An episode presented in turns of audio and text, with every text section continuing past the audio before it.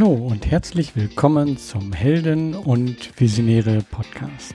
Mein Name ist Georg Stebner. Dieser Podcast ist für Helden und Heldinnen und für Visionärinnen und Visionäre.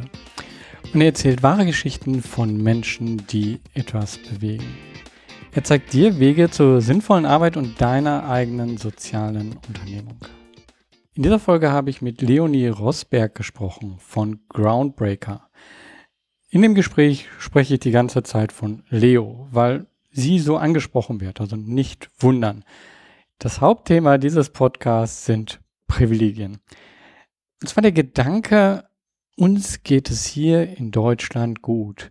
Und können wir diese Privilegien nutzen, um von hier aus viel zu bewirken, gemeinsam mit Partnern. Ob das geht, wie das geht und was für Reibungspunkte es dabei auch gibt. Das erfährst du in dieser Folge. Ich wünsche dir viel Inspiration. Hallo Leo. Hi Georg. Schön, dass wir uns hier besprechen, ähm, dass wir einen gemeinsamen Podcast aufnehmen. Wir haben uns kennengelernt bei einer Veranstaltung, die du gemeinsam mit dem Kai Zinger vom Kinderrechtsforum, Kinderrechteforum gemacht hast, und zwar gemein und nützlich. In Köln war das. Und ja, erstmal hast du dich vorgestellt und es war ähm, ja wie viele soziale Unternehmerinnen. Ähm, aber eine Sache hat mich dann echt ähm, ja in Bann gezogen und das fand ich total interessant. Und das sage ich jetzt noch nicht, was das war. Da kommen wir später zu. Ähm, aber dadurch äh, dachte ich so, hey, wir müssten hier mal sprechen. Äh, das ist so ein Punkt, äh, den finde ich total interessant. Und dann hat in unserem Vorgespräch gibt es noch einige Sachen, die ich so gemerkt habe, so, hm, also hier passieren ein paar Sachen, die sind anders, als man das sonst so kennt. Und das finde ich super interessant. Das sind immer die Geschichten, die man gerne hört. Äh, ja, jetzt habe ich viel geteasert, viel angesprochen und nichts gesagt. Äh, am besten fängst du mal an, mit dem richtigen Inhalt etwas zu sagen, nämlich wer bist du äh, und was machst du? Mega. Ja, cool. Georg, herzlichen Dank erstmal. Ich freue mich auch sehr über die Einladung. Podcast ist ja auch immer sehr spannend, weil man so viele Themen ansprechen kann.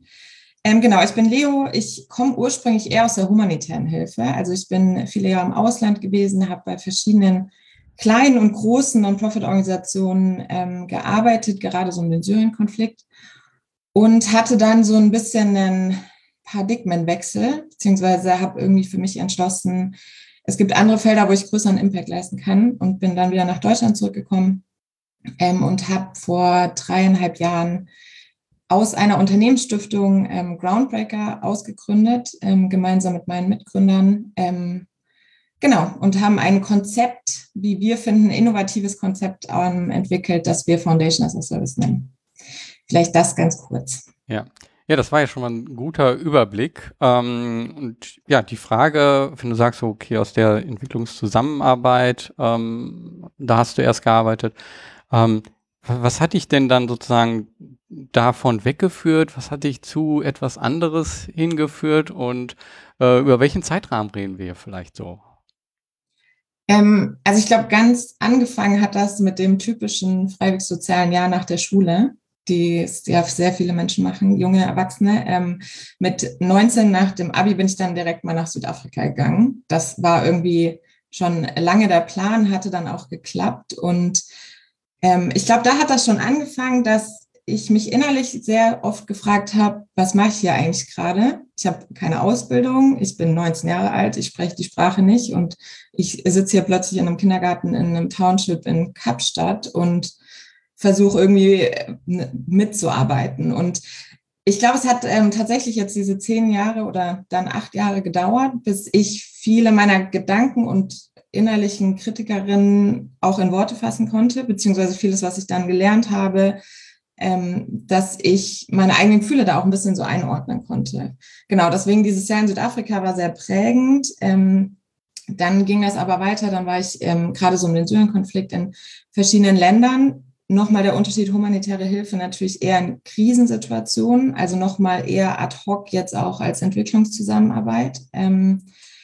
Aber ich hatte immer wieder das Gefühl, was ist eigentlich jetzt gerade der eigene Mehrwert, den ich bringe? Und das sind sehr große Diskussionen und ähm, mit ähm, sehr vielen verschiedenen Ansichtspunkten natürlich auch. Ähm, prinzipiell war es aber wirklich so, dass ich mir dachte, das macht einfach nicht so viel Sinn, wenn du nicht die Sprache sprichst, beziehungsweise auch eine bestimmte Ausbildung hast, die da vor Ort auch wirklich gebraucht wird. Und ähm, dann habe ich mich entschlossen, vor drei Jahren dann auch doch wieder nach Deutschland zu kommen, auch im Zuge eines Masters, aber eben auch aus diesem Grundgefühl her, ähm, wie kann ich denn selbst als deutsche Person einen Mehrwert schaffen? Ähm, und da ist mir sehr stark aufgefallen, dass ich natürlich Zugänge, die ich habe hier in Deutschland, wo eben sehr viele finanzielle Ressourcen sind, beziehungsweise im globalen Norden insgesamt, ähm, dass ich hier Zugänge habe zu Menschen und Netzwerken, die ich eher nutzen kann, um,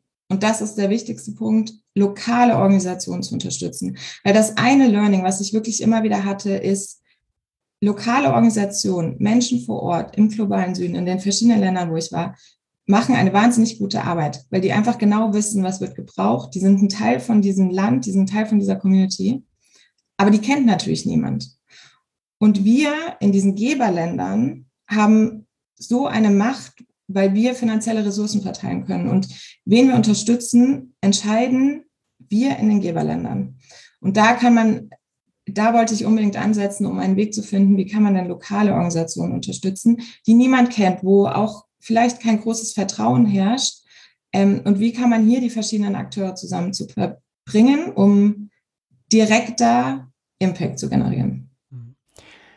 Ähm, ich würde eigentlich am liebsten jetzt nochmal wirklich ganz zu Anfang gehen und da tiefer reingehen, aber ich glaube, für den Zuhörer ist es weitaus hilfreicher, jetzt erstmal zu verstehen, was ist Groundbreaker, was macht ihr und dann diesen Weg dorthin ähm, mit äh, zu erleben. Ähm, und das würde ich gerne jetzt erstmal sozusagen, dass wir da einmal drüber sprechen. Also was macht Groundbreaker und was machen die, macht ihr vielleicht auch anders? Und dann lass uns nochmal wirklich an die Anfänge, an dein, diese Entwicklung dorthin ähm, genauer gucken und auch wie das für dich persönlich war, weil das ist, glaube ich, auch interessant. Ja, super gerne. Ähm, Genau, Groundbreaker hat sich vor dreieinhalb Jahren, wir haben angefangen als Unternehmensstiftung für ein größeres Tech-Unternehmen und haben uns dann ausgegründet, weil wir gesehen haben, dass es in dem Tech-Bereich, aber auch um den Tech-Bereich herum ein relativ großes Interesse gab, soziale Projekte zu unterstützen. Corporate Social Responsibility ist ja jetzt seit Jahren ähm, einfach ein Riesenthema. Es wird immer wichtiger. Eine Säule von CSA ist Philanthropie, Corporate Giving heißt das, also Unternehmensspenden, Unternehmensverantwortung in dem Bereich ähm, Spenden. Und das ist, glaube ich, auch somit das, der älteste Bereich von CSA, aber auch immer noch sehr relevant. Ähm, und viele Unternehmen würden auch gerne was machen. Das war so unser Erfahrungswert. Aber dann fehlt oft dieser letzte Schritt. Und wir haben uns damals genau angeschaut, woran liegt das denn, dass die Motivation da ist sogar die Ressourcen im Zweifelsfall da sind, aber dann macht man es nicht. Und da haben wir uns gedacht, da können wir gut ansetzen und daraus entstand dann Groundbreaker ähm, mit diesem Konzept Foundation as a Service. Im Tech-Bereich gibt es ja alles as a Service. Du hast ja Hardware, also Software, du hast ja wirklich alles as a Service. Und unsere Idee war, wir wollen nicht, dass jedes Unternehmen eine eigene Stiftung jetzt gründet. Das sind Ressourcen, die braucht es nicht unbedingt, sondern wir wollen mit unserem Service eine Win-Win-Situation schaffen, indem wir Unternehmen unterstützen, lokale Organisationen im globalen Süden, also lokale Projekte, ähm, finanziell zu unterstützen. Und da sind wir jetzt momentan im Bereich Schulinfrastruktur, Digitalisierung und jetzt seit kurzem auch Aufforstung beziehungsweise Umweltprojekte. Das Ganze sieht jetzt so aus. Du hast zum einen eben dieses Unternehmen, die in dem Sinne dann sozusagen die Geber sind. Und die unterstützen wir komplett. Das heißt, wir unterstützen bei der Projektauswahl, machen Due Diligence Reports mit unseren Implementierungspartnern wiederum im globalen Süden. Ähm, wir unterstützen die bei der Kommunikation, bei ähm, Fundraising, wenn das gewünscht ist. Wir machen das Monitoring. Wir machen das so einfach wie möglich, dass ein Unternehmen wirklich nur noch sagen muss, ich habe Vertrauen, ich gebe hier diese Summe X an Geld und ich bekomme diesen ganzen Service. Das können wir machen und ich glaube, das macht es besonders, weil wir einen Vorstand haben, beziehungsweise auch äh, meine Mitgründer, die das finanziell tragen. Das heißt, wir können diesen Service anbieten, komplett kostenlos, mit der reinen Motivation, dass mehr Unternehmen sich engagieren in dem Bereich. Also wir haben jetzt zum einen diese Unternehmen, dann haben wir meinen eigenen Vorstand, der uns finanziell trägt und dann haben wir diese Implementierungspartner im globalen Süden. Das ist so ein bisschen das Dreieck. Und ich glaube, das Besondere, was wir bei Groundbreaker geschafft haben, ist eine Win-Win-Situation für alle Beteiligten zu schaffen. Die Unternehmen kriegen kostenlosen Service, den sie, sonst müssten sie es im Zweifelsfall ja selber machen. Mein Vorstand, meine Mitgründer könnten im Jahr Summe X auch einfach spenden, selbst. Dann hätten wir im Jahr vielleicht vier Projekte, die wir unterstützen könnten.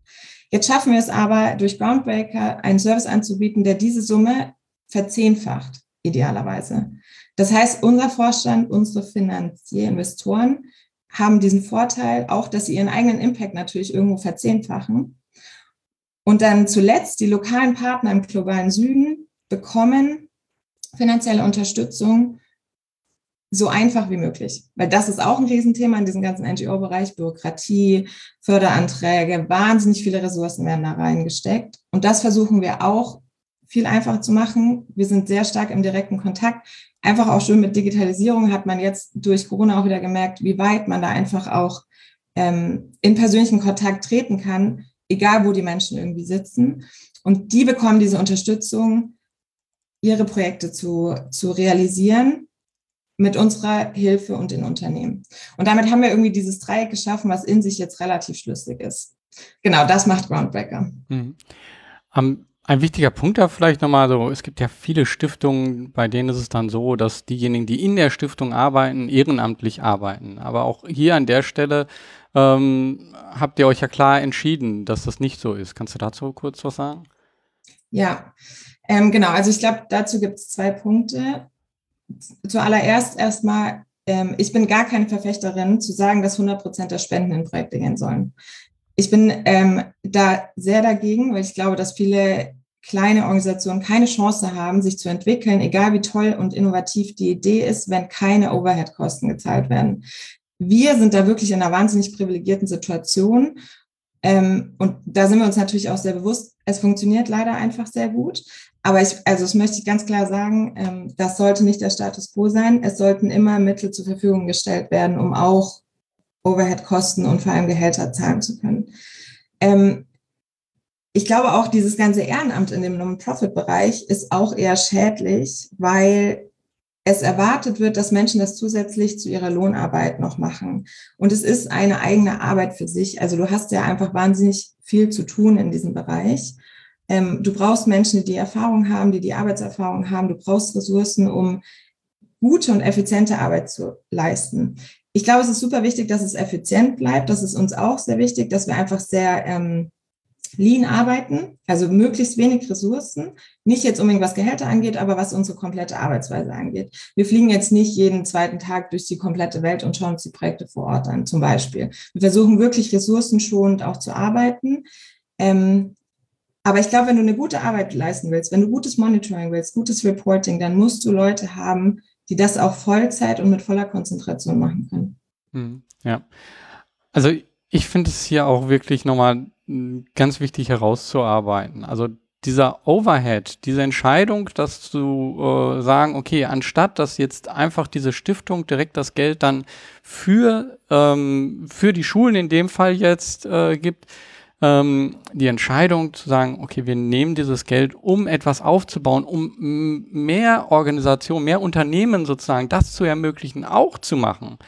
Genau das ist ja das, was euch so kraftvoll macht, was euch die, die geöffnet hat für andere und was die Tür für andere überhaupt aufgemacht hat, so etwas zu tun. Ähm, will ich hier nochmal ja. wiederholen, aber ich glaube, das ist, das ist so ein Umdenken, was äh, ja im, in dem Stiftungsbereich, in dem äh, insgesamt im sozialen Bereich oft nicht gemacht wird, zu sagen, okay, wir machen hier einen bestimmten Overhead und gehen dann dadurch, haben wir eine viel größere Wirk haben eine viel größere Wirkung, einen größeren Impact ähm, dadurch, weil wir es anderen öffnen.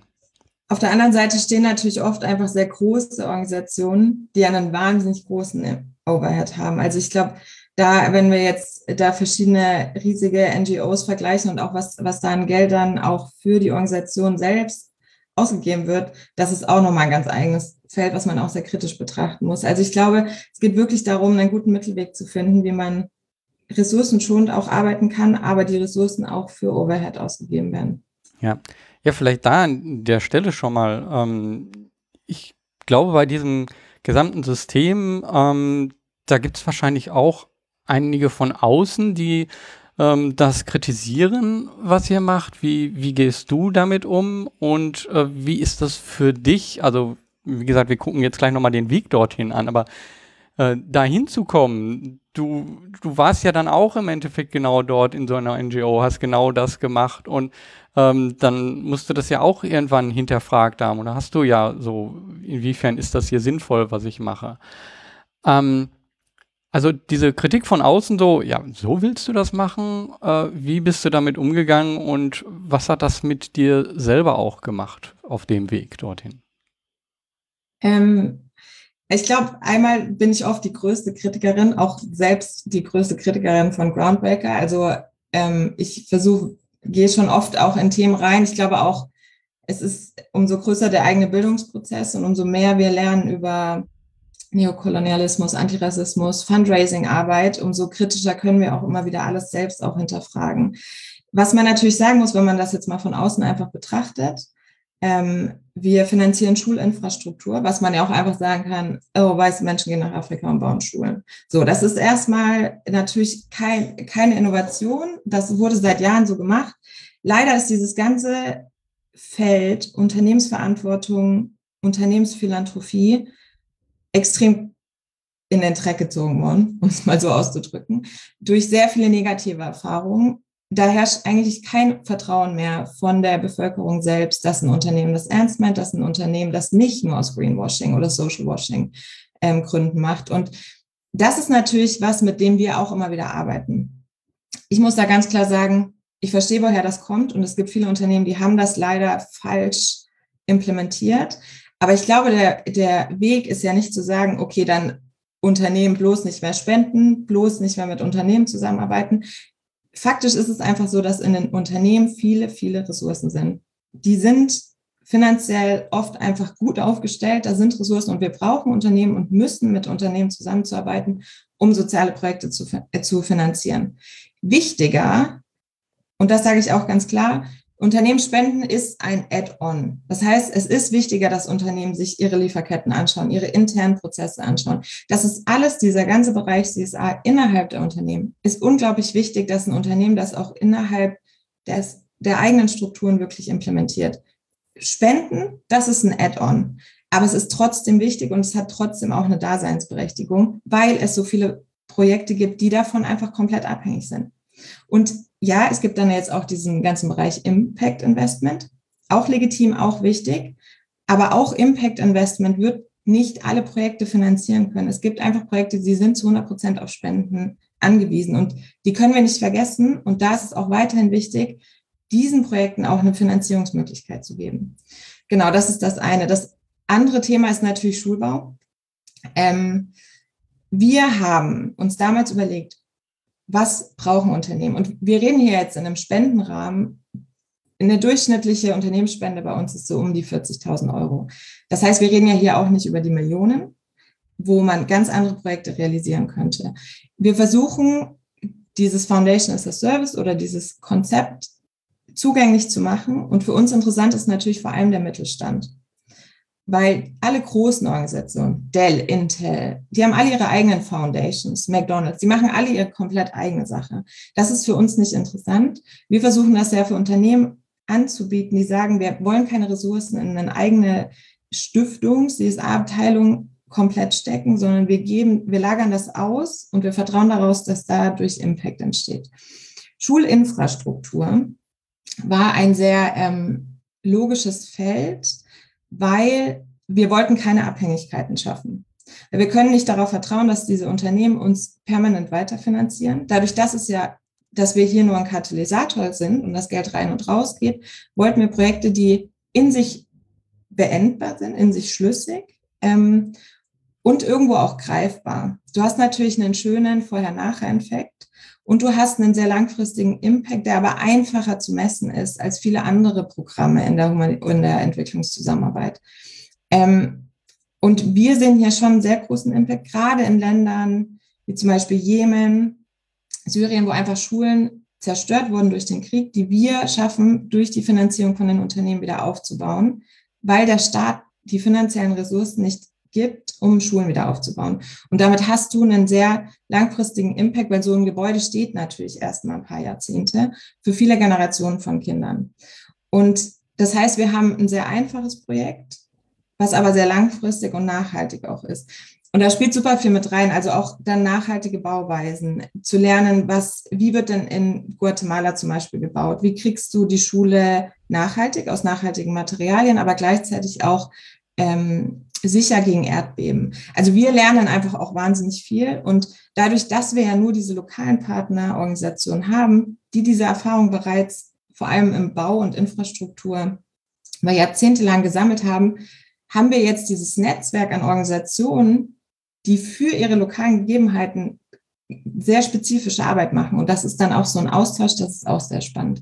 Genau, also ich verstehe diese Kritik.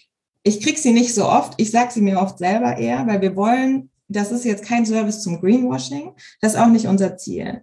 Aber das ähm, Coole ist, glaube ich, dass wir machen können. Wir können Kommunikation auch beeinflussen. Das heißt, wir können mit Unternehmen zusammenarbeiten. Wir sagen ganz klar, es geht nicht um euch, ihr macht was für die Gesellschaft, aber er kommuniziert das nicht so, wir sind die Tollsten, wir klopfen uns jetzt mal auf die Schulter. Also wir können, glaube ich, auch einfach viel steuern und da aber auch eine Angst von Unternehmen nehmen, die sagen, ich würde gerne was machen, aber ich habe total Angst vor dem Shitstorm.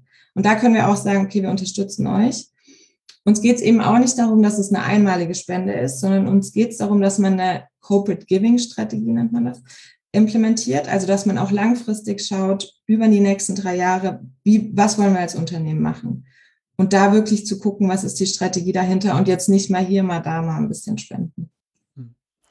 Ja, also ja, im, im ersten Moment denkt man so, ja, das ist der Service für das Unternehmen und äh, die müssen nichts machen und damit, äh, ja, was, was machen die denn eigentlich? Aber die andere Seite sehe ich eben da auch, dieses Schuster, bleib bei deinen Leisten. Also wenn ein Unternehmen, was in einem ganz anderen Bereich arbeitet, dann würde versuchen, das selber aufzubauen, was würde dabei rauskommen? Wäre das wirklich effektiv? Würde das wirklich eine Veränderung bringen? Dann fühlen sich zwar alle toll und klopfen sich auf die Schulter.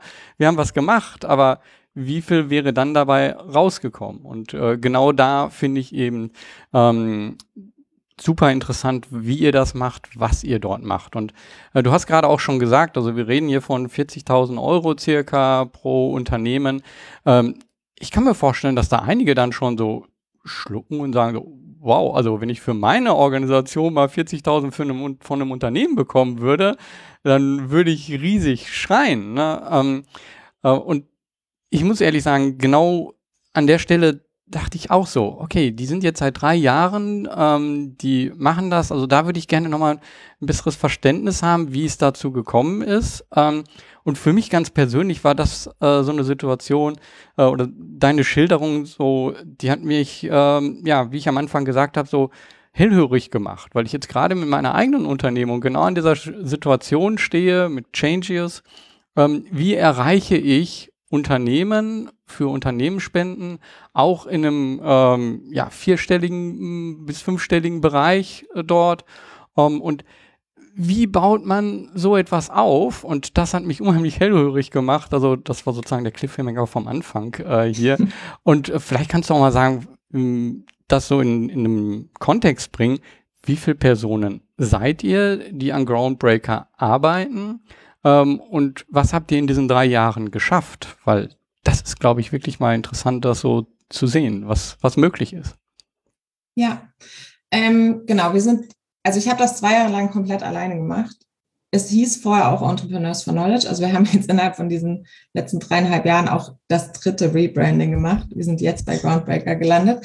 Ähm, ja, dazu kann ich ja später noch mal kurz was sagen. Ähm, genau, wir sind jetzt aber gewachsen. Wir sind jetzt ähm, zwei Vollzeitleute. Wir haben immer eine Praktikantin. Das ist so ein bisschen dieses linie Ressourcen. Ich glaube aber für Praktikantinnen auch wirklich immer eine tolle Erfahrung, auch mal in so einen Bereich ähm, reinzuschnuppern.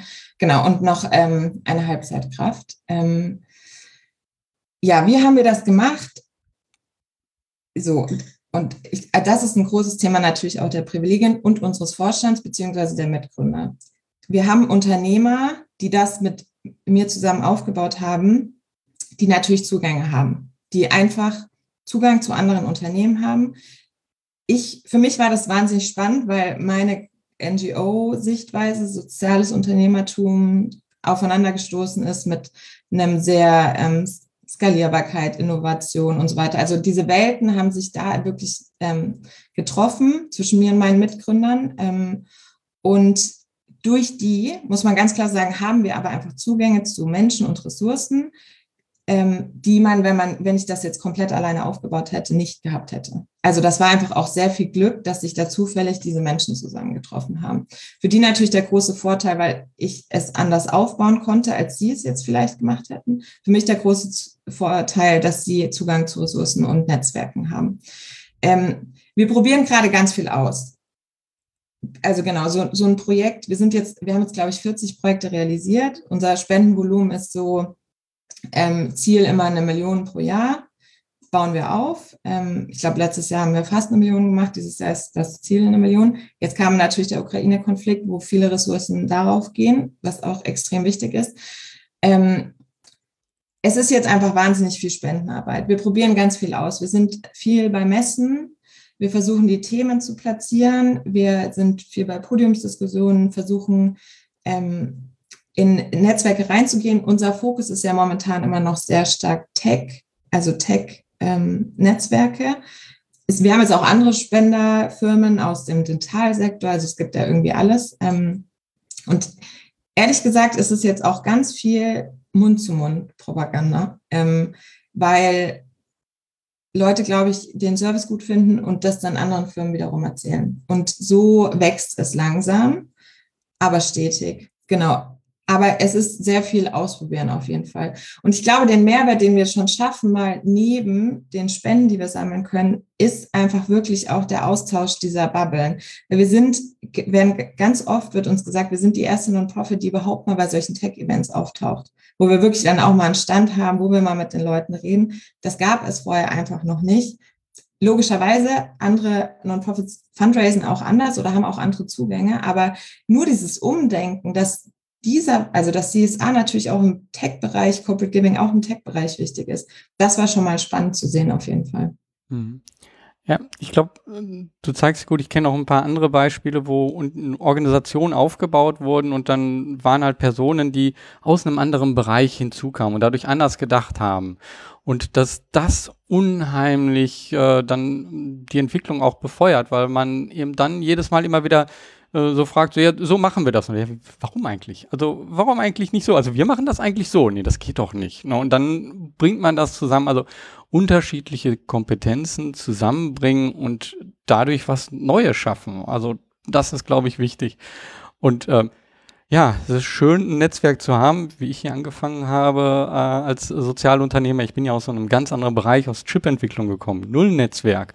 Und dieser Podcast ist Teil von diesem Aufbau dieses Netzwerks. Und ähm, jeder muss so sein, seinen Weg auch finden. Wie kommt er mit anderen Menschen in Kontakt? Wie baut er ein Netzwerk auf? Und äh, genau an der Stelle stehe ich jetzt auch wieder in, in einen anderen Bereich. Also genau in dem Bereich, in dem du jetzt schon bist. Ähm, frage ich mich halt, wie können wir dort reinkommen? Äh, und das, das dauert alles. Das ist nicht, das ist ein Beziehungsaufbau, das ist ein ähm, Vertrauensaufbau, was damit kommt. Und, ähm, und das heißt wahrscheinlich viel durchhalten äh, auch. Ne?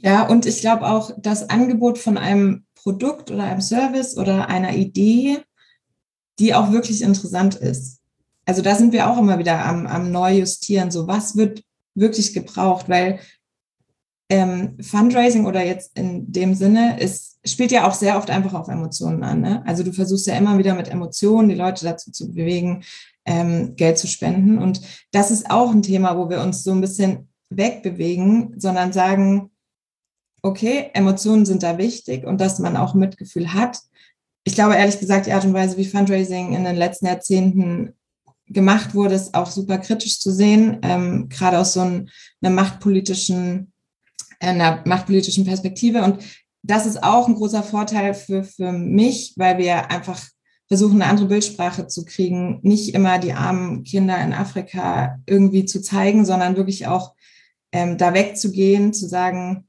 diese Bilder allein machen keinen Sinn. Also das ist so, das fördert eine Stereotypisierung und ein Narrativ, das mehr Schaden bringt als die Spenden, die du am Salzfeuer damit sammelst. So, da haben wir auch einfach eine Macht. Ähm, aber zurück zu dem Punkt, die, den Service, den du bietest, ich glaube, wenn, wenn man was bietet, was Unternehmen auch wirklich irgendwo einen Mehrwert bringt, dann ist das für die interessant. Aber Frustration auf jeden Fall, weil das Thema ist ja nicht in den Köpfen. Alle Menschen, Mitarbeitenden, so ein Unternehmen besteht ja auch nur aus Menschen und die haben alle ihren eigenen Arbeitsbereich und sind da auch alle total fokussiert und gefesselt in ihrem eigenen Arbeitsbereich. Und dann anzukommen und zu sagen, aber Leute, habt ihr auch schon mal an andere Menschen gedacht und habt ihr auch mal an die Gesellschaft gedacht und wollt ihr nicht auch mal was zurückgeben? So, das ist jetzt erstmal ein Thema, da haben sich vielleicht auch noch nicht unbedingt viele Leute Gedanken gemacht. Und ähm, ich merke sehr schnell in Gesprächen, ob da eine Motivation da ist, eine intrinsische Motivation von meinem Gegenüber, sich mit dem Thema zu beschäftigen oder ganz klar nicht, weil das, weil das keine Relevanz hat in dem Leben der anderen Person. Und das musste ich ehrlich gesagt auch erst lernen, weil ich hatte viele Gespräche, wo ich mir dachte, wie kann das sein, dass man so profitgetrieben ist ähm, und im Endeffekt sagt, das, das bringt uns nichts als Unternehmen, ich muss mich hier nicht engagieren und so weiter. Da hatte ich auf jeden Fall sehr viele frustrierende Gespräche auch, aber gleichzeitig auch immer wieder Gespräche, wo ich gemerkt habe, Menschen verstehen auch, dass sie mit einem Unternehmen eine gewisse Macht haben, Ressourcen haben in einem Unternehmen, die gebündelt werden. Weil wir sagen ja nicht, bitte spende jetzt dein eigenes Geld. Wir sagen, versuch mal die Position, die Möglichkeiten innerhalb deines eigenen Unternehmens zu nutzen. Das ist ja noch nicht mal dein eigenes Geld, innerhalb deines Unternehmens. So, und da gibt es die Menschen, die springen drauf an und die Menschen, die nicht. Und das habe ich auch gemerkt. Das ist einfach so. Interessensgebiete sind unterschiedlich, Motivationen, Werte sind einfach sehr unterschiedlich. Mhm. Ja. ja. Im Endeffekt, was du hier sagst, äh, bedeutet auch, also überzeugen kannst du nicht. Also deine Arbeit ist es nicht, auch wenn es dir noch so wichtig ist und wenn du denkst, es müssten noch mehr machen und du schaffst es nicht zu überzeugen oder solltest da nicht deine Ressourcen hineinstecken, sondern du sollst es schnell erkennen, ja, äh, ist das, was ich anbiete, mein Mehrwert, ist das etwas, worauf die andere Person anspricht. Aber ich glaube, der Weg auch dorthin, also ich nenne das immer so, die eigene Sprache zu finden, ähm, den, den, die eigene, ähm, ja, die eigene Sprache zu finden und damit dann nach außen zu kommunizieren. Wie, wie war das, ich sag mal, vom, vom Anfang bis jetzt? Da war wahrscheinlich viel Wandel drin, wie, wie du die angesprochen hast, was deine erste Ansprache war, was auf der Webseite stand. Ähm, kannst du da einen Einblick geben, wie du das sozusagen gewandelt hast, wie, wie du das jeweils mitgenommen hast und gemerkt hast, so, okay, so funktioniert es nicht. Ich habe zwar hier den Mehrwert, aber den versteht keiner vielleicht sozusagen ganz konkret. Ja, ähm, genau dazu muss man sagen, als ich reinkam in die Unternehmensstiftung 2018, war dieses Schulthema schon gesetzt. Also dieses, und dieses Tech-Unternehmen hat diese Schulen finanziert. Ähm, das heißt, das war auch ein Thema, da muss ich mich auch erstmal reinfinden und gucken, so wie macht das Sinn. Ich habe aber gemerkt, es macht für mich Sinn, das auch so zu kommunizieren, weil ich diese lokalen Partnerorganisationen habe. Und ich glaube, am Anfang hat auch ein bisschen aus dieser Unternehmensstiftung heraus, die dann auch angefangen haben, Fundraising zu machen, da war diese Emotionalität sehr wichtig. Also es wurde sehr viel mit Bildsprache, sehr viel mit, es ist wichtig zu helfen, dies, das. Ähm, das war nie meine Sprache, aber das musste ich auch lernen, weil ich da auch wieder gemerkt habe, das entspricht nicht meinen Werten, weil das sind nicht die Narrative, die ich verbreiten will und so will ich selber auch nicht Spenden sammeln. Ähm, und dann wirklich sich mit dem Thema zu beschäftigen, auch viel extern ähm, mich mit anderen Menschen unterhalten, wie kriegt man denn ein neues Narrativ rein? Weil die Emotionalität brauchst du immer. Die Leute werden dir nicht 50.000 Euro geben, weil sie total kalt sind. So die Emotionalität brauchst und die hast du auch da drin, aber die kann auch anders kommuniziert werden. Ähm, was ich schon gemerkt habe, dass Fakten, klare Summen, Flexibilität, du musst einen Mehrwert schaffen. Was ist der Mehrwert für die Unternehmen selbst? Und bei vielen funktioniert das auch nicht, weil die, wie gesagt, halt da nicht den Fokus drauf haben. Und ich auch ganz klar sagen muss, ich würde immer sagen, schaut euch erstmal das Unternehmen selbst an, bevor ihr den kompletten Fokus auf Spenden geht. Also nur Spenden ist keine Option. Schaut euch lieber eure Lieferkette erstmal an. Ähm, genau, aber die Ansprache,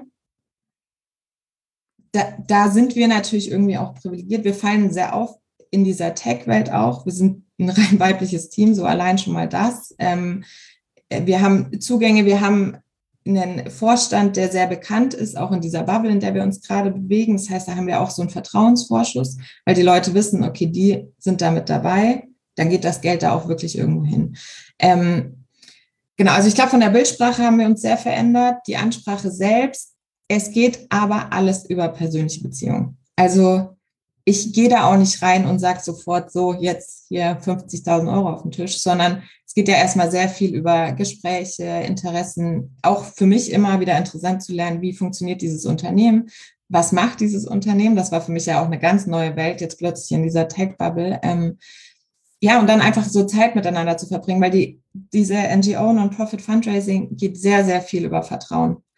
Und immer wieder bei verschiedenen Events die gleichen Leute wieder zu treffen, das Thema immer wieder zu pushen, weil es ist auch so, das war auch ein Learning. Die Leute haben da Lust drauf, die unterhalten sich lange mit dir, ähm, die finden das spannend, die gehen von dem Event nach Hause und es sind ganz andere Themen wieder relevant.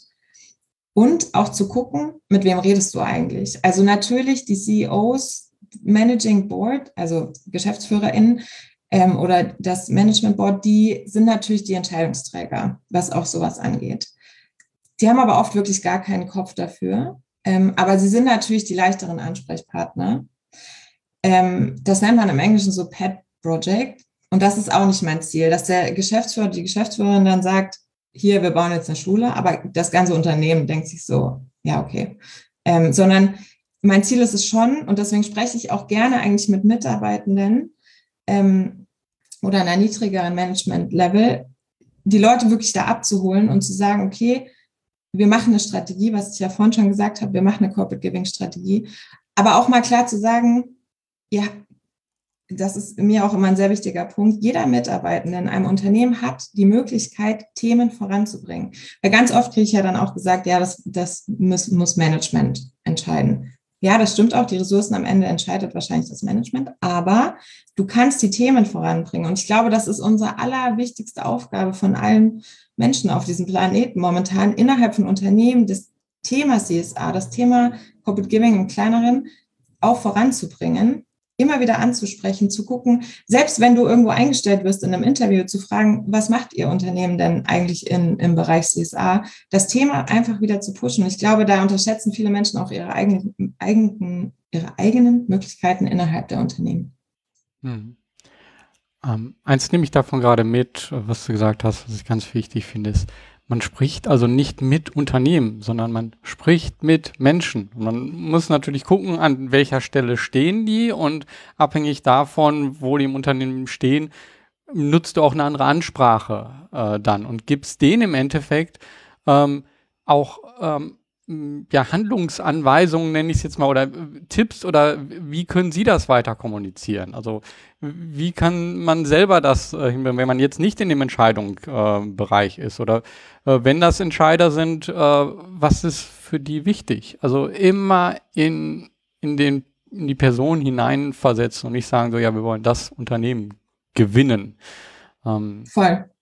Und vor allem auch eine gewisse Effizienz. Also Prozesse einfach gestalten. Ich glaube, Zeit ist so eine wichtige Ressource mittlerweile.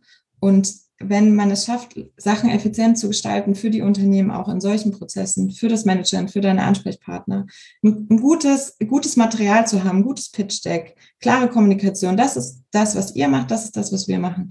Super wichtig, weil ich glaube, da verfängt man sich sonst auch schnell. Hm. Ja, wir waren jetzt eigentlich die ganze Zeit in der Gegenwart. Also was ist Groundbreaker und so weiter. Ähm, und äh, das war mir hier jetzt aber auch wichtig. Ähm, ich würde aber jetzt wirklich gerne nochmal so zu diesem Anfang hingehen, weil du nämlich auch gesagt hast, du bist dort reingekommen und das Schulthema war jetzt nicht dein Thema. Ähm, also jetzt, erzähl mal so überhaupt, was war dein Antrieb, überhaupt nach Afrika zu gehen und dann das, also gibt ja viele Dinge, die man erstmal Gutes in der Welt oder so tun kann. Und was war der Antrieb dabei äh, und wie hat sich das dann Stück für Stück entwickelt? Ähm, kannst du mich und die Zuhörer da vielleicht einfach mal mitnehmen?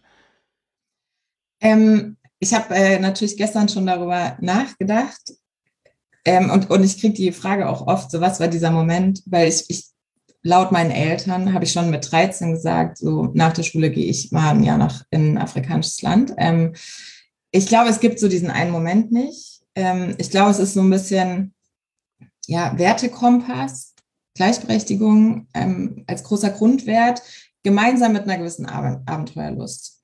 Und ähm, genau, dann war dieses Jahr Südafrika, dann bin ich ja dann nach meinem Studium sehr stark in das Thema ähm, das war dann gerade mit dem Syrien-Konflikt, ähm, mit der großen Flüchtlingsherausforderung. Und ich bin ja dann auch immer in diese Länder gegangen, rund um Syrien, also Griechenland, Jordanien, Libanon, und habe da in sehr vielen Flüchtlingslagern gearbeitet. Ähm, weil das Thema sehr präsent war. Ich war während dem Studium lange bei Amnesty International, habe da Asylberatung gemacht.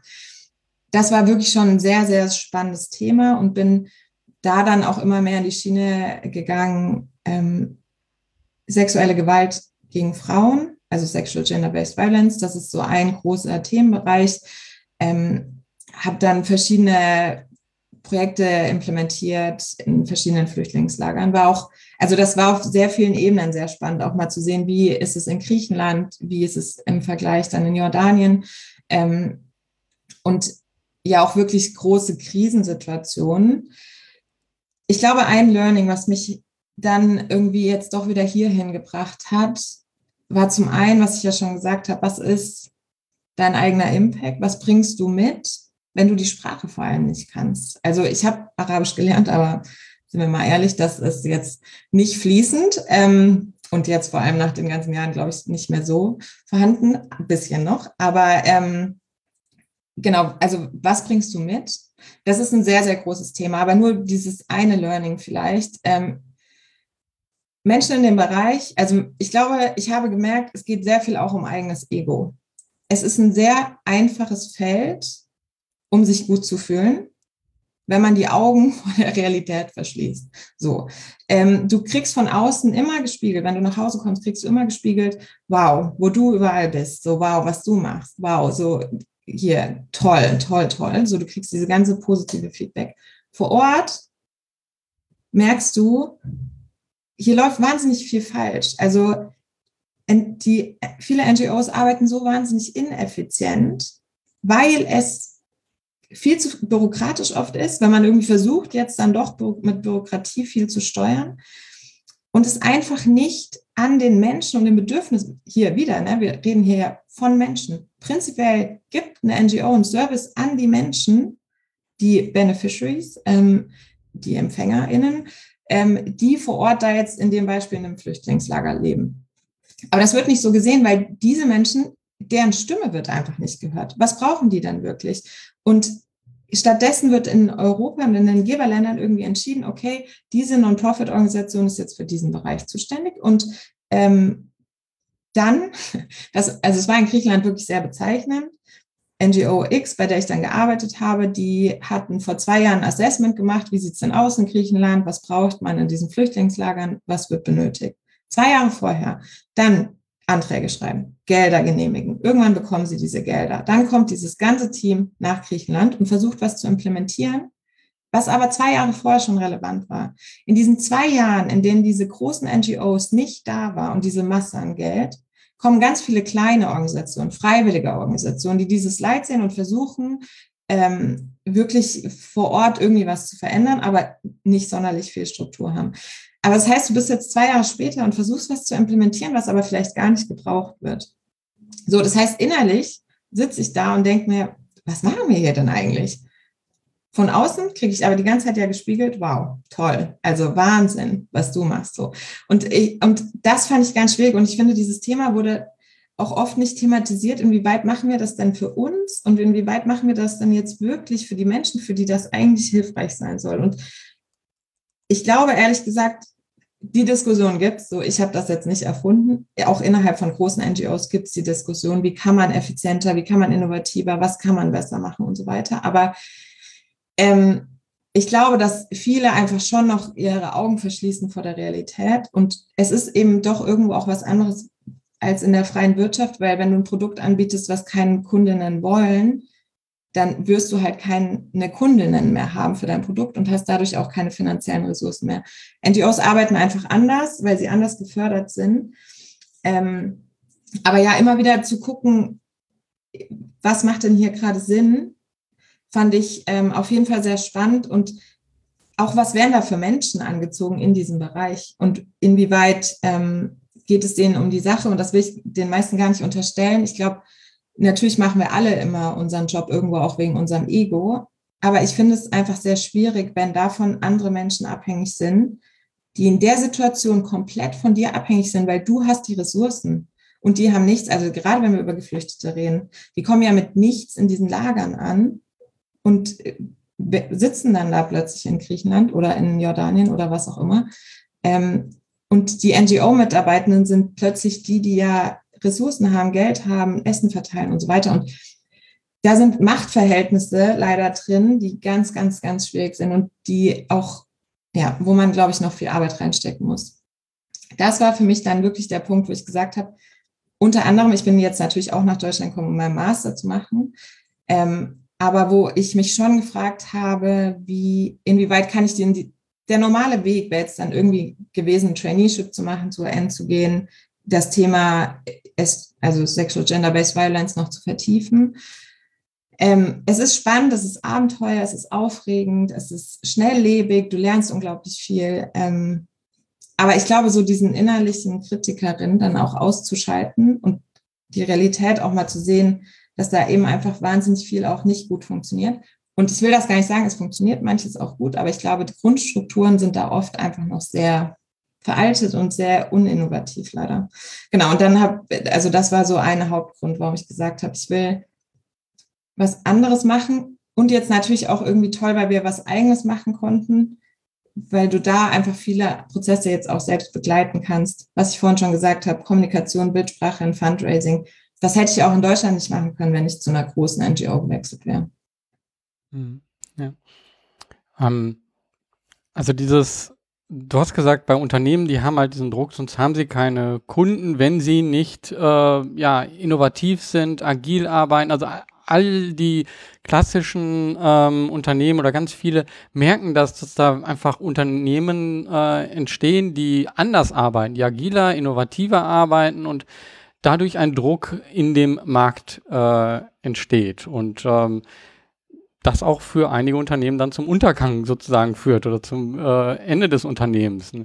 Ähm, ich frage mich oder habe mich jetzt gerade gefragt, äh, ja, es gibt halt nicht dieses von den Kunden her, dann wo dieser Druck entsteht, aber ist das vielleicht etwas, äh, so etwas wie Wirkungsberichte und die Wirkung von Organisationen, äh, dass dass da eben nachgefragt wird. Also das hat ja immer so zweischneidiges Schwert. Einige mögen auch Wirkung nicht, weil sie sagen, das, lässt sich nicht messen, was wir hier machen. Ne?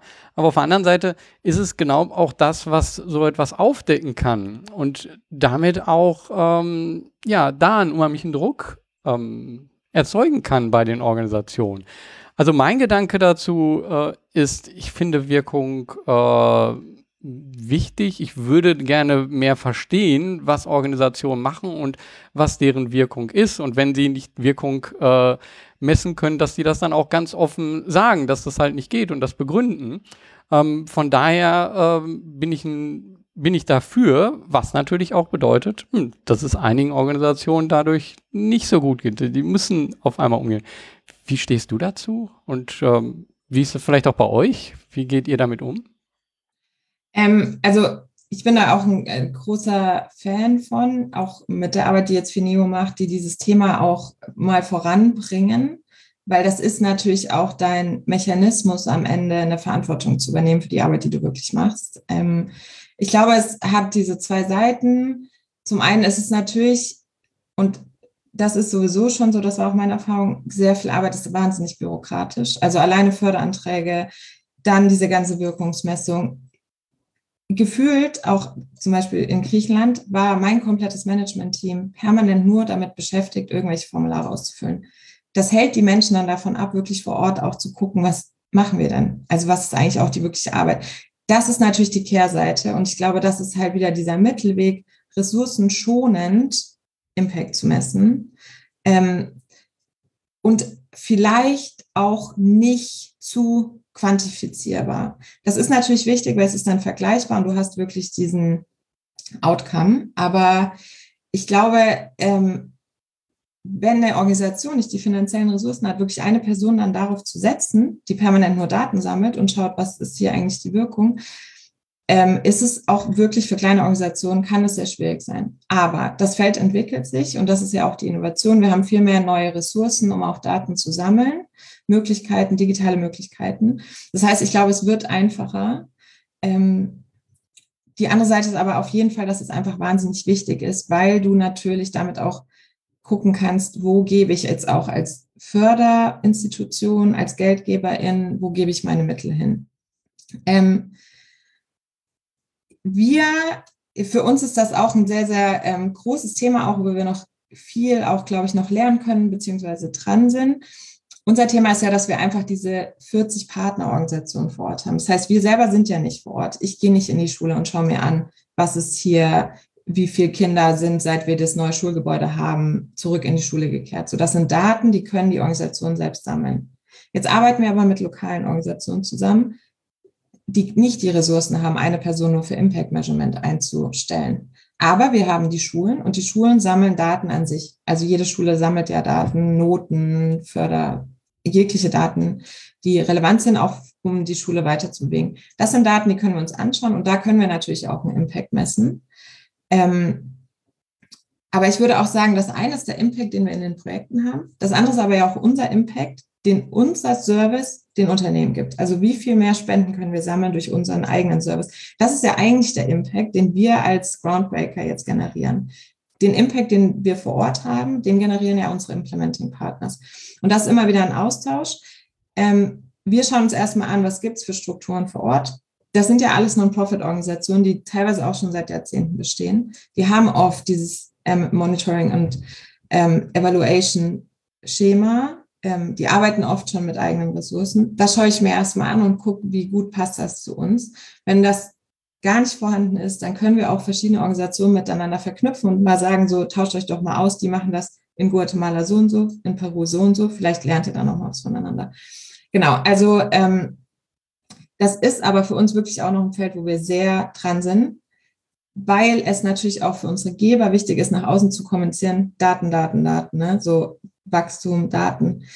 Interessant, wir haben jetzt dieses ganze neue Feld mit Aufforstung. Und ähm, also da war ich wirklich, da haben wir jetzt vor eineinhalb Jahren so angefangen ähm, und haben da jetzt auch in Mexiko ein eigenes Team damit aufgebaut, waren da jetzt viel mit drin. Da war ich wirklich ähm, äh, überrascht, wie wenig transparent dieses ganze Feld Aufforstung ist und Bäume pflanzen und so weiter. Also äh, da sind wir jetzt gerade total dran, wie kriegst du das effizient. Aber das ist auch das beste Beispiel. Du pflanzt jetzt einen Baum, der Baum kostet ein paar Cent in der, aus der eigenen Baumschule. Und dann monitorst du diesen Baum und dann kostet der Baum plötzlich eineinhalb Euro oder zwei Euro, obwohl ja eigentlich der Baum selber nur so wenig gekostet hat. Also ich finde, das ist immer ein ganz gutes Beispiel, weil plötzlich der eigentliche Impact ist der Baum, der gepflanzt wurde. Das Monitoring das kommt noch als Add-on oben drauf, aber das ist ja komplett menschengemacht. Du könntest von dem Geld ja auch einfach zehn weitere Bäume pflanzen. Und das ist immer, finde ich, eine ganz schöne, ähm, ein ganz schönes Bild für genau diese Thematik. Aber wie gesagt, also ich finde es sehr, sehr wichtig und ich glaube, das ist für uns auch ein Feld, wo wir uns permanent weiterentwickeln können.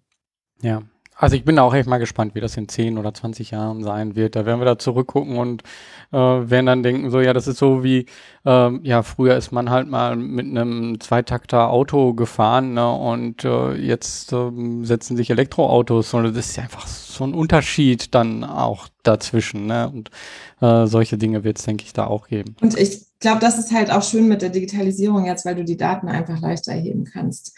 Aber, weil das hat mir ja angeknüpft, nochmal ein Beispiel in Griechenland. Ja, ähm, Organisationen müssen mehr zeigen, was sie wirklich arbeiten. Aber in meiner Erfahrung war es trotzdem so, dass die Stimme der Menschen, also in dem Fall der Geflüchteten in den Lagern, trotzdem oft nicht gehört wurde. Also darauf sollten sich ja die Daten basieren und darauf sollte sich ja auch der Service anpassen. Und wie gesagt, das ist jetzt auch schon fünf Jahre her. Vielleicht gab es auch ähm, viel Umdenken in, dem, in dieser Zeit. Ähm, aber in meiner Erfahrung, klar, da wurden dann Interviews geführt und so weiter. Aber es ist einfach wahnsinnig schwierig, weil Menschen natürlich abhängig, also du schaffst so eine wahnsinnige Abhängigkeit und dadurch ähm, sind Menschen wirklich frei, immer ihre eigene Meinung dann auch zu äußern, wenn du mit einer Person redest, die im Zweifelsfall darüber entscheidet, ähm, wann du Geld bekommst, wann du Essen bekommst und so weiter. Also ja, viele Level. Ähm, ich weiß, das ist ein guter Mechanismus, aber ich glaube, an der Implementierung könnte man wirklich noch viel dann auch arbeiten. Mhm.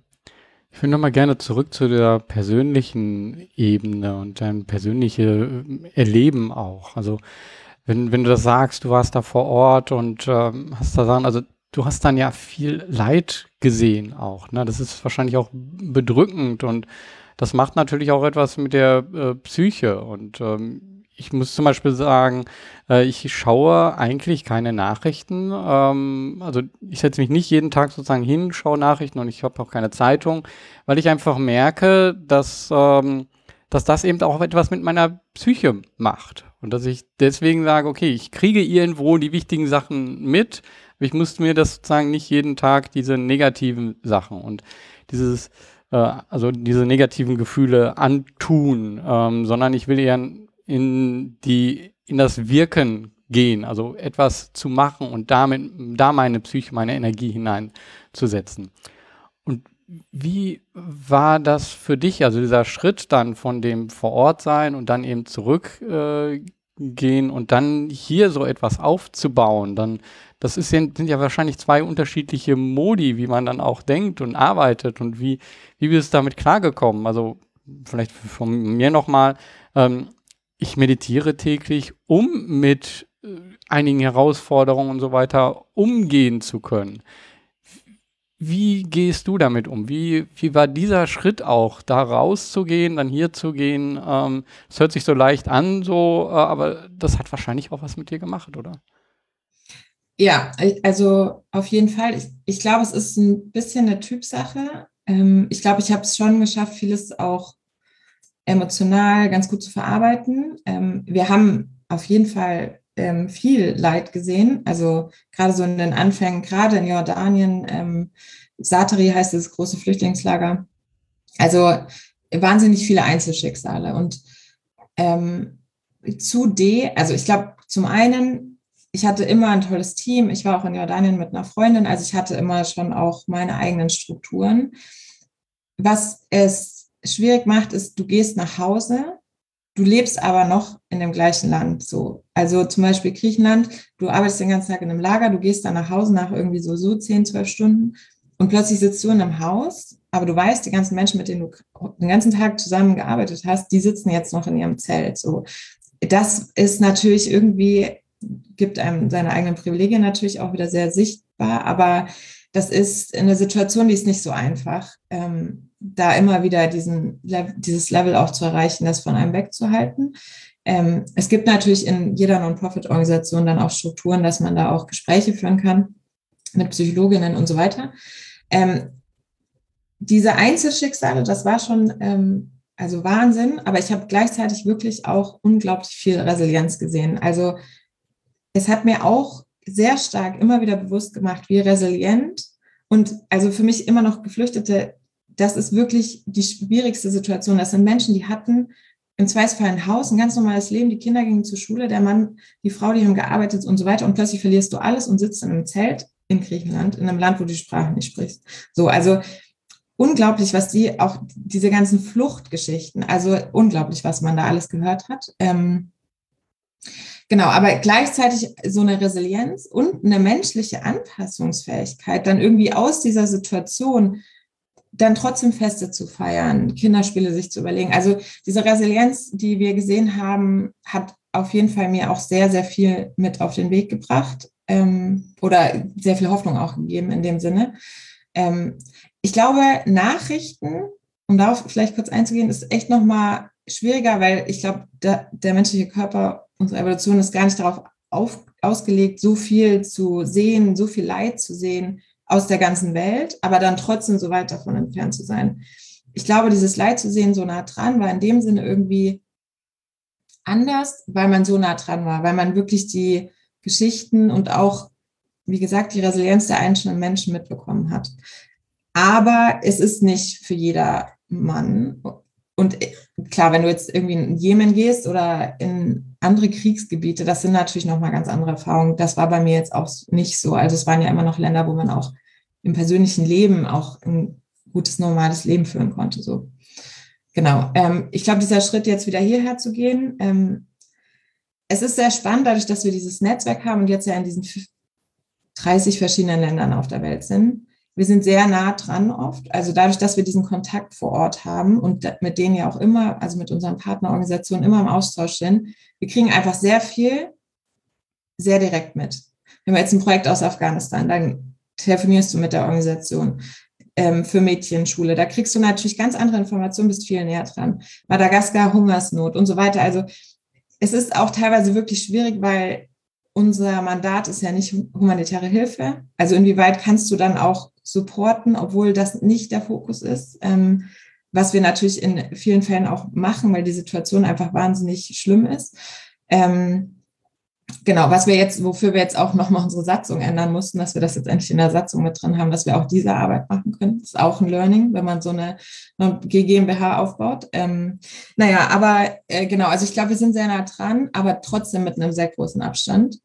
Aber natürlich wieder noch eine größere Diskrepanz, weil wir in Deutschland hier einfach so wahnsinnig privilegiert und komfortabel leben, natürlich noch eine größere Diskrepanz, als wenn du mit in dem gleichen Land lebst. Mhm. Ja, ich glaube, also du sagst immer wieder das Wort privilegiert oder Privilegien und ich glaube, das ist halt wichtig hier zu sehen, aber gleichzeitig stehst du auch mit Groundbreaker irgendwo dazwischen. Ähm, du kommunizierst zum einen mit denen, die sich vielleicht überhaupt keinen oder ganz wenige Gedanken dazu machen, also ein bisschen schon, weil sonst würden sie ja nicht mit euch zusammenarbeiten. Ähm, äh, aber zum einen kommunizierst du mit denen und dann kommunizierst du äh, dann mit den Organisationen vor Ort. Und das sind auch wieder zwei unterschiedliche Sprachen, die du da sprichst. Und äh, beiden erzählst du aber wahrscheinlich voneinander irgendwie und äh, musst dann da die ganze Zeit übersetzen. Also du bist äh, wie so eine Art Übersetzer. Ähm bei dem Ganzen. Schöner Gedanke, ja. Ja. ja. Habe ich mir noch nie so betrachtet. Stimmt. Obwohl ich sagen muss, dass wir natürlich bei unserem Partner vor Ort auch sehr viel zuhören, während ich mit bei Unternehmen auch sehr viel spreche. Also wir hören, wir, genau, also ich glaube, es ist vielleicht eher so ein Sprachrohr, aber auch natürlich die Sprache unserer Partner vor Ort dann nochmal irgendwie zu übersetzen in eine Sprache, die dann auch wieder ein Unternehmer, eine Unternehmerin versteht. Ähm, ja, aber ja, passender Vergleich auf jeden mhm. Fall. Ja. Ähm, also ich fand jetzt äh, diesen Weg dorthin gut, dass wir das sozusagen nochmal äh, angegangen sind. Ähm, dann haben wir gezeigt, was Groundbreaker jetzt ist. Äh, ich würde jetzt nochmal so gerne so ein bisschen in die Zukunft äh, gehen und äh, so schauen, wo, wo wollt ihr eigentlich hin? Wo soll sich das Ganze hinentwickeln? Ähm, ich, also es ist jetzt ja, wie gesagt, wir sind beim dritten Namen momentan. Also da werden wir jetzt auch bleiben. Es gab jetzt dreimal, genau, damals das eine große Rebranding, als wir von der Unternehmensstiftung uns unabhängig gemacht haben. Und jetzt nochmal, weil wir gemerkt haben, dass SDG 4, also Education, Bildung, eins unserer großen Themengebiete sind, aber jetzt natürlich alles, was mit Umwelt zu tun hat, auch einfach wahnsinnig wichtig ist. Und wir diesen Service, dieses Foundation as a Service ja nicht nur auf den Bereich Bildung fokussieren müssen, sondern wir können ja auch noch in andere Bereiche rein, je nachdem, was ein Unternehmen vielleicht auch für Interessensgebiete hat. Und da bin ich wirklich auch sehr gespannt in der Zukunft, weil ich glaube, Zum einen, weil wir natürlich, jetzt sage ich schon wieder Privileg, aber weil wir den Luxus haben, dass wir finanziert sind durch unseren Vorstand. Ähm, ist es natürlich so, dass wir uns auch gut irgendwo anpassen können. Also immer wieder zu gucken, was wird eigentlich gebraucht. Ich glaube, was wir jetzt für uns einfach festgesetzt haben, ist, Foundation as a Service bleibt. Groundbreaker ist jetzt auch der passende Name. Wir haben das passende Design, so das bleibt jetzt alles. Jetzt geht es natürlich um Implementierung, jetzt geht es um Wachstum, jetzt geht es um ähm, ja, Sichtbarkeit für diesen Service. Und aber immer gleichzeitig halt zu gucken, ist das gerade richtig, was wir machen? Wird das wirklich gebraucht von den Unternehmen? Und haben wir auch die richtigen Partner dann wieder vor Ort? Ähm, also ich bin sehr gespannt, wie wir uns thematisch vor allem auch weiterentwickeln. Ich finde ja den ganzen Bereich Digitalisierung auch immer noch sehr, sehr spannend. Ähm, also wie kriegst du auch Bildung digitalisiert? Viel schwieriger, also Schulinfrastruktur sehr einfach gewesen bisher, weil du hast ganz klare Indikatoren, was äh, führt zum Erfolg. Es ist sehr greifbar. Digitalisierung schwieriger, gerade auch in den, in den Regionen, wo wir arbeiten. Ähm, ja, und äh, jetzt, wie gesagt, dieser dritte Bereich Umweltschutz, ähm, da sind wir noch, da sind wir wirklich jetzt am Recherchieren, was gibt es für tolle Organisationen, ähm, kleine Organisationen, die da auch wirklich eine gute Arbeit leisten. Ähm, genau, also ich hoffe, ich hoffe für die Zukunft, wir kriegen noch eine größere Sichtbarkeit, wir, ähm, ja, und dass dieser Service Leute anspricht, noch mehr Unternehmen anspricht und dass das vielleicht irgendwann auch eher mal ein Selbstläufer ist. Aber ich glaube, wir geben uns jetzt da gerade dieses Jahr vor allem noch, um zu gucken, welche, welche Plattformen machen für uns überhaupt Sinn. Macht Sinn, zu Messen zu gehen? Macht Sinn, ähm, wie kommt man in verschiedene Plattformen? Wie kriegt man auch die Nachricht, also die Message ähm, zu dem EmpfängerInnen? Mhm. Ich bin gespannt, ja. wo das noch hingeht. Ja. Ähm, und dann nutze ich jetzt mal das Wort Privilegi äh, Privilegien. ich kann es noch nicht mal aussprechen. ähm, genau das nutzt ihr ja, also um den Impact äh, zu erzeugen. Und mhm. ich glaube, das wird ja unterschätzt. Und ich glaube, ähm, ihr lernt dadurch halt immer mehr, äh, merkt, äh, wo ihr hinkommt und ihr kommt auf einem ganz anderen Weg dorthin und ihr könnt dadurch aber einen größeren Impact ähm, machen. Das war genau mein Gedanke, warum ich auch gesagt habe, okay, dann doch Deutschland, weil du hast diese Privilegien mit in die Wiege gelegt bekommen ähm, durch dein Geburtslotto-Wahlschein. Ähm, wie kannst du dann das jetzt nutzen? Und das ist genau dieser Zugang zu Ressourcen, zu Netzwerken und ein Thema, was man immer wieder platzieren kann, weil man muss dahin, wo eben auch die finanziellen Ressourcen sind. Und das ist natürlich ganz klar die Wirtschaft. Mhm. Ich finde aber wichtig, dass du das sozusagen auch erkannt hast, ähm, weil ähm, ich musste auch selber bei mir, also ich, ich komme ja aus der Tech-Branche sozusagen, also ich habe Chips entwickelt uh, und bin dann in, in den Bereich Sozialunternehmertum hineingekommen und erstmal war das so ein totaler Cut, aber ich merkte eben, dass dass ich halt anders denke, dass ich ähm, an Probleme anders rangehe, weil ich äh, nach skalierbaren Lösungen schaue, weil ich äh, Technik sofort dann sehe, aha, okay, da kann man diese oder jene Technologie nutzen oder man kann schnell irgendetwas umsetzen, wo ich merke, dass das andere aus dem Bereich eben nicht mit reinholen. Und das musste ich aber auch erstmal erkennen. Also, weil man ist so, ja, okay, das kann ich halt. Ne? So, dann, es ist halt einfach nur etwas, was, aber erst wenn man das selber erkennt und sagt, okay, das ist das, was mein Hebel im Endeffekt ist, den ich habe, den sonst keiner hat, ähm, dann kann man wirklich etwas bewegen. Und äh, daher super, dass du das sozusagen erkannt hast und nicht gesagt hast, so, ich bleibe jetzt dort und ich helfe jetzt dort und ähm, ich mache einfach weiter so, was alle machen im Endeffekt. Das ist, denke ich, das, woraus dann das entstanden ist, was ihr jetzt entwickelt habt. Ja, ja. Ähm, ja, also so zum Abschluss würde mich nochmal interessieren, so, das waren jetzt viele Sachen, die du so gemacht hast, sehr unterschiedlich. Was zeigt dir so, dass das, was du machst, ähm, das Richtige ist? Gibt es da vielleicht eine Geschichte auch, die dir so zeigt, so, hm, ja, also gut, dass ich das mache? Ähm, ja, also wir hatten, die Geschichte ist ähm, von dem Anfang der Pandemie, also jetzt ungefähr vor zwei Jahren. Ähm, genau, äh, Corona hat angefangen und dann begann so dieser große Lockdown. Ähm, ich war da damals noch alleine, auch mit ähm, Entrepreneurs for Knowledge, also wie wir vorher hießen.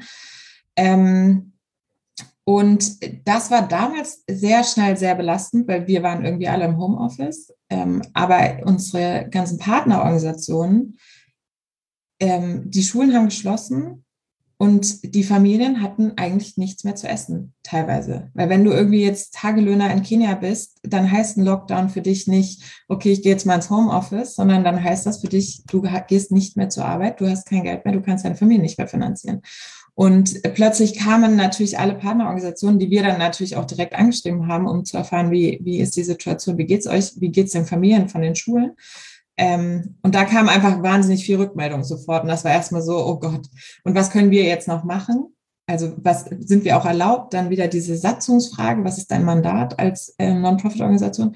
Genau, und ähm, dann haben wir es aber relativ schnell geschafft. Und ich glaube, echt innerhalb von ein paar Tagen haben wir dann so ein Emergency Relief Fund, also so ein Notfalltopf irgendwie auf die Beine stellen können, hatten dieses Netzwerk von den Unternehmen, haben das rausgeschickt, hatten innerhalb von ein paar Tagen irgendwie 38.000, 40.000 Euro zusammen, hatten dann das Netzwerk in zehn verschiedenen Ländern mit den Partnerorganisationen, die wir ja schon kannten, mit denen wir schon länger zusammengearbeitet haben, mit dem Netzwerk der Schule direkt die Familien zu erreichen und haben dann innerhalb von zwei Wochen diese ganzen Gelder verteilt. Ähm, und davon wurden dann Essenspakete, was auch immer wirklich gebraucht wurde, was die Menschen auch wirklich brauchten, Pakete geschnürt ähm, und an die Menschen verteilt. Das war jetzt natürlich ein Tropfen auf den heißen Stein, was, wenn wir jetzt mal über den Impact reden, aber es war super notwendig, weil die Menschen wirklich am Verzweifeln waren vor Ort, weil plötzlich dieser Lockdown kam. Ähm, mir hat es gezeigt, dass das System, das wir aufgebaut haben, einfach in dieser Art und Weise super effizient war, weil wir dieses eine Netzwerk links haben mit den Unternehmen, dieses andere Netzwerk rechts mit den Implementierungspartnern. Das heißt, wir mussten jetzt nicht dahin fliegen oder irgendwas machen, sondern wir konnten einfach dieses Netzwerk, diese Dreieck-Konstellation so aktivieren, dass am Ende wirklich direkte Hilfe geleistet wurde mit Sachen, die auch wirklich gebraucht wurden. Und das war für mich wirklich so jetzt auch im Nachhinein ein Moment, wo ich mir dachte, das macht Sinn. Es macht Sinn, was wir auch machen als ähm, Mittelsorganisation, um zwischen der Organisation vor Ort und dem Spender, der Spenderin zu stehen. Ähm, ja, das, ähm, genau, das vielleicht die Anekdote dazu. Mhm, ja. Ähm, mir ist gerade dabei ein Gedanke gekommen. Also du bist ja oder ihr als Groundbreaker seid so Mittelsmann und ähm, eigentlich müsste es das doch viel mehr gehen. Also ihr, ihr äh, entweder ihr müsstet wirklich wachsen und äh, vielleicht auch in andere Länder gehen und so weiter. Ähm, oder die Art, wie ihr das macht, müsste, ähm, müsste die Möglichkeit geben, für andere das auch zu machen. Also sowas wie so ein Social Franchise oder so. ist einfach nur ein Gedanke, den ich jetzt nur mhm. so, der mir jetzt so gekommen ist. Da frage ich mich halt, also, wie kann man so etwas eben auch dann die eigene Arbeit, das auch skalieren, dass das äh, mehr wird? Also entweder, dass man selber wächst äh, oder dass man das eben herausgibt und ähm, ja, daraus ein Social Franchise macht. So. Ähm, weiß nicht. Die Idee, äh, mhm. Die, also die Idee ist ja frei verfügbar. Ich glaube, das, was wir haben, manches, was auch schon gemacht wird, auch einfach ein bisschen anders genannt, beziehungsweise nochmal ein bisschen runtergebrochen. Ich glaube, große Non-Profit-Organisationen wie Save the Children oder andere große, die haben eine eigene Abteilung für Unternehmensspende. Ne, da, da reden wir auch über Summen, die sind natürlich Wahnsinn. Und die haben dann wieder vor Ort auch ihre eigenen Menschen. Also die Frage ist halt, machst du einfach alles alleine? Und dann gibt es natürlich Stiftungslandschaft Deutschland ist ja auch riesig. Wahnsinnig viele Stiftungen, die ja dann einfach auch wieder Projekte ähm, finanzieren, aber ja dann oft auch aus eigenen Mitteln. Also genau, ich glaube, diese zwei Welten zusammenzubringen, gibt es bestimmt auch. Ich habe natürlich am Anfang auch ähm, sehr viel Recherche erstmal geleistet, aber ich glaube, das, was wir ähm, gemacht haben, ist es einfach einfach runterzubrechen. So Foundation ist das Service, das ist der Service, das ist der Impact einfach, einfach, so transparent wie möglich. Wir haben ja offene Konten, so die sind im Jahresbericht. Alle Leute sehen, dass das Geld genau rein und raus geht. Transparenz super wichtig. Ähm, ja, und das dann dann irgendwie so runterzubrechen. Ich würde mich freuen, wenn das noch mehr machen. Ähm, oder wenn wir natürlich jetzt einfach wahnsinnig wachsen. Mal schauen. Mhm. ja. Ja. Ähm, Ich fand es ein super interessantes Gespräch, äh, unheimlich viele äh, neue Einblicke, also danke dafür. Ähm, wenn andere dich kontaktieren wollen, wenn sie dich erreichen wollen, wie, wo finden sie Groundbreaker? Wie können sie dich kontaktieren? Genau, einfach die Webseite groundbreaker.org. Ähm, meine E-Mail ist leo.groundbreaker.org, also auch sehr einfach. Ähm, sonst immer LinkedIn. Ähm, genau, also ich freue mich über Austausch, auch wenn, auch, auch echt sehr gerne von anderen Non-Profit-Organisationen. Ähm, wir sind da sehr rege im Austausch, warum wir ja damals auch das Netzwerktreffen in Köln zum Beispiel gemacht haben. Ich denke, Austausch ist einfach sehr, sehr wichtig. Also kontaktiert mich gerne, wenn ihr da irgendwas ähm, habt. Ja, und dir, Georg, vielen, vielen Dank. Das hat wirklich sehr Spaß gemacht. Es ging so schnell rum. Ähm, ich freue mich sehr, dass du äh, mir das angeboten hast hm. mit deinem Podcast. Ja, hat mir auch sehr viel Spaß gemacht und ähm, ja, danke schön. Und ich wünsche dir noch einen schönen Tag. Das wünsche ich dir auch. Tschüss. Ciao. An dieser Stelle noch einmal danke, Leo, für deine Zeit und für deine Einblicke in Groundbreaker und auch in deine Entscheidungen und das, wie ihr an dem Thema arbeitet. Ich habe mir hier wieder ein paar Punkte mitgenommen, die ich nochmal kurz zusammenfassen möchte. Also das Oberthema war hier ganz klar Privilegien. Und zwar, was bedeutet es, diese Privilegien zu nutzen und aus diesen Privilegien heraus etwas Größeres anzustoßen, anstatt ja, sie nicht zu nutzen und dann irgendwo anders zu agieren. Das war jetzt sozusagen die Entscheidung, die Leo an irgendeiner Stelle getroffen hat. Und was daraus erwachsen ist, das hast du gerade in diesem Podcast gehört. Wenn immer Privilegien sichtbar werden, dann entsteht auch Reibung und Kritik. Und Leo und ich finden genau diese Kritik auch wichtig. Doch wir lassen uns nicht davon abhalten, zu handeln. Unser innerer Antrieb, das, was wir für wichtig halten, anzugehen, ist größer. Es wird nie möglich sein, allen es recht zu machen. Deswegen Kritik nutzen, um selber diese andere Sichtweise zu sehen, aber dann nach dem eigenen Kompass agieren. Das Hauptthema von Groundbreaker ist die Hilfe im globalen Süden. Und ja, nach außen sieht das auch sofort einfach aus. Also es ist ein super Thema. Ähm, wenn ich mit anderen darüber spreche, dann sagen die immer, ja klar, dafür bekommt man natürlich Geld, das ist alles, ist ein einfaches Thema. Aber genauso wie dieses Thema auch einfach ist, gibt es auch gleichzeitig da dann diese Kritik. Hier fand ich direkt super, wie Leo angesprochen hat, dass diese emotionale Kommunikation, die natürlich dabei entsteht, dass es eine andere Kultur ist und dass die dunkelhäutigen Kinder dann dort zu sehen sind und natürlich Emotionen wecken. Aber dass man sich dem auch bewusst ist und genau überlegt, okay, an welchen Stellen können wir das ändern? Wie können wir, und das ist immer noch ganz wichtig, wie können wir Emotionen kommunizieren? Denn Emotionen sind das, was aktiviert. Informationen allein aktivieren uns nicht. Also wie können wir Emotionen nutzen, ohne typische Bilder zu nutzen? Und was macht das mit uns? Was macht das mit der Arbeit von Groundbreaker? Groundbreaker geht hier auch noch an eine andere Sache mit einer anderen Sichtweise heran. Und zwar typisch ist so der Gedanke, ja, zum einen gibt es da die Hilfe für die Sache und dann gibt es Fundraising. Bei Groundbreaker ist da eher die Frage des Service-Gedanken. Also, was bedeutet es, ein Service für den Geldgeber zu bieten? Und was ist der Service für die Empfänger der Hilfe? Und durch diese Sichtweise, die aus dem Startup-Bereich wahrscheinlich kommt, mit dem sie halt zusammenarbeiten, aus dem Tech-Bereich, durch diese andere Sichtweise ergeben sich auch andere Schritte, ein anderes Grundmodell, worauf sie agieren. Und da hat sie, glaube ich, auch sehr wertvolle Tipps gegeben, wie sie dann das eigene Netzwerk aufgebaut haben und äh, wie sie eine eigene Sprache gefunden haben und das kommunizieren. Wichtig hierbei aber, und das fand ich wichtig nochmal herauszuarbeiten, es geht hier nicht um die Ansprache von Unternehmen, sondern die Menschen stehen immer im Vordergrund. Und es geht auch nicht um die Schulen an sich, sondern es geht auch dort wieder um die Menschen.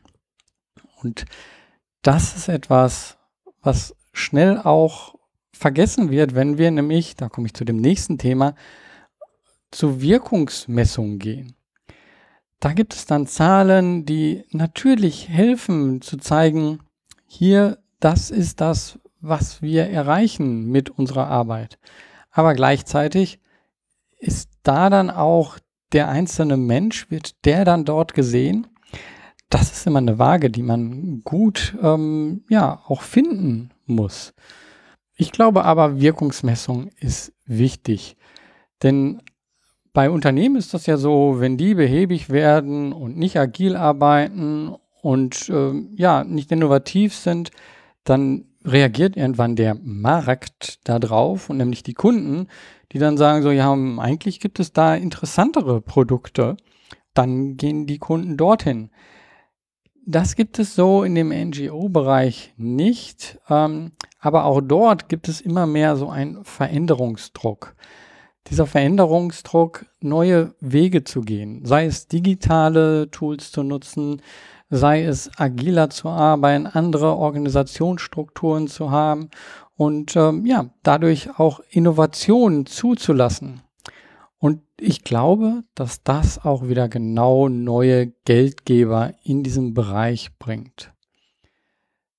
Geldgeber, die sich dann nicht nur fragen, was wird hier gemacht, also Hilfe für was, sondern dass dort mehr in den Fokus kommt, wie wird etwas gemacht.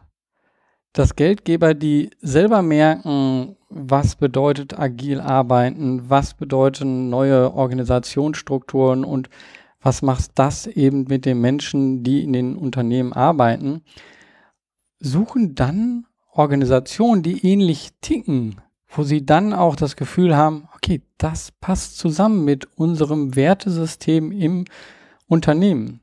Denn ich glaube, es gibt einen Gedanke, der immer mehr auch in die Unternehmen hineinkommt oder eben dann genau bei den Menschen ankommt.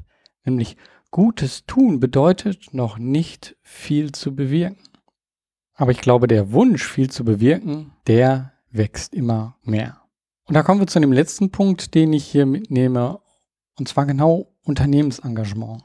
Ich glaube, das ist noch ein riesiges Feld, wo man noch gar nicht genau weiß, wo wird sich das hin entwickeln, wie wird das sein. Ähm, ja, es gibt schon lange Unternehmensengagement, aber ich glaube, so wie sich Unternehmen wandeln, wird sich auch genau dieses Unternehmensengagement wandeln. Ich glaube, dass es dort viel mehr Möglichkeiten gibt, mit großen finanziellen Mitteln auch einen viel größeren Impact zu realisieren.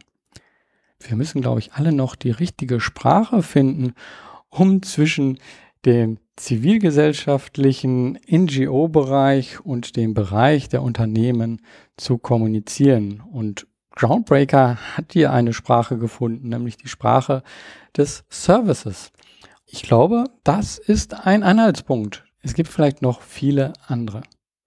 Mein Fazit, Privilegien nutzen und auf eine andere Weise ein typisches Thema herangehen. Das hat eine große Wirkung. Und Wirkung ist das, was ich hier mit diesem Podcast auch erreichen möchte. Indem ich dir eben auch zeige, wie unterschiedlich hier Menschen agieren und etwas bewegen. Und gemeinsam können wir viel erreichen. Lass uns was bewegen. Mach was, beweg was. Dein Georg Stern.